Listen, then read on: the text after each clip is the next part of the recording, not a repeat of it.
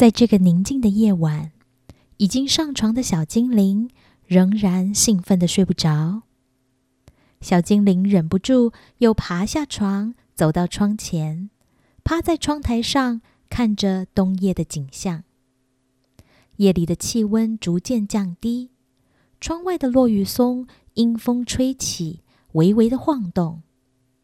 小精灵看到几片飘落的雪花从天而降。他心里想着：“风，你来自何方？小小的雪花片，飘落，飘落，轻轻飘落在大地之上，在树梢，在草丛。”在山的那一端，告诉我你是否从天使那儿来？小精灵确切的感受到冬天是真的来了。冬天爷爷悄悄的来到。送来银白色的毯，黑夜婆婆霸占着天空，只剩下那片星空。雾气弥漫着，动物在冬眠，等待大地苏醒。燕子往南飞，星星闪耀着，寒风送走美丽的秋天。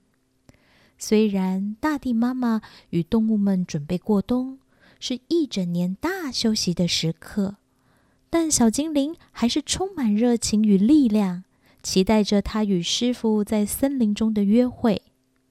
他们约定好，在冬天来到的时刻。在森林里见面，小精灵并不知道接下来会与师傅一起进行什么样的工作，或是做什么样有趣的事情。不管是什么，小精灵好期待呀！明天就是明天，就是明天要见面了。想到明天还要早起，他赶紧回到床上，自己盖好被子，闭上眼睛。带着微笑，安稳的进入梦乡。风，你来自何方？小小的雪花片，飘落，飘落，轻轻飘落在大地之上。在树梢，在草丛，在山的那一端，告诉我你是否从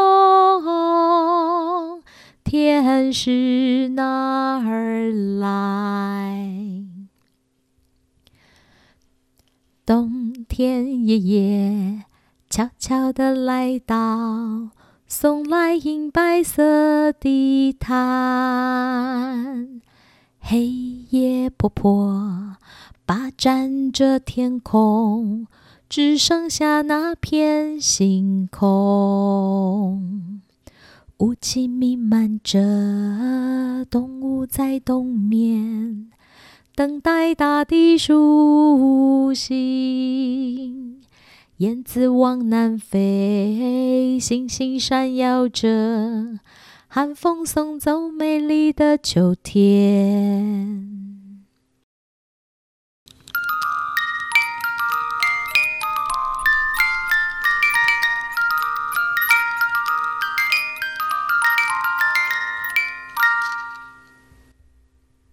今天的故事就先说到这里。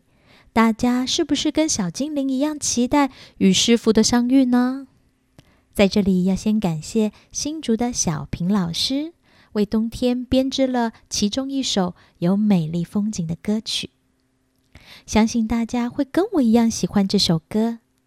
也祝福小朋友们在冬天的被窝里也能感受到故事与歌唱的温暖哦。我们下次见。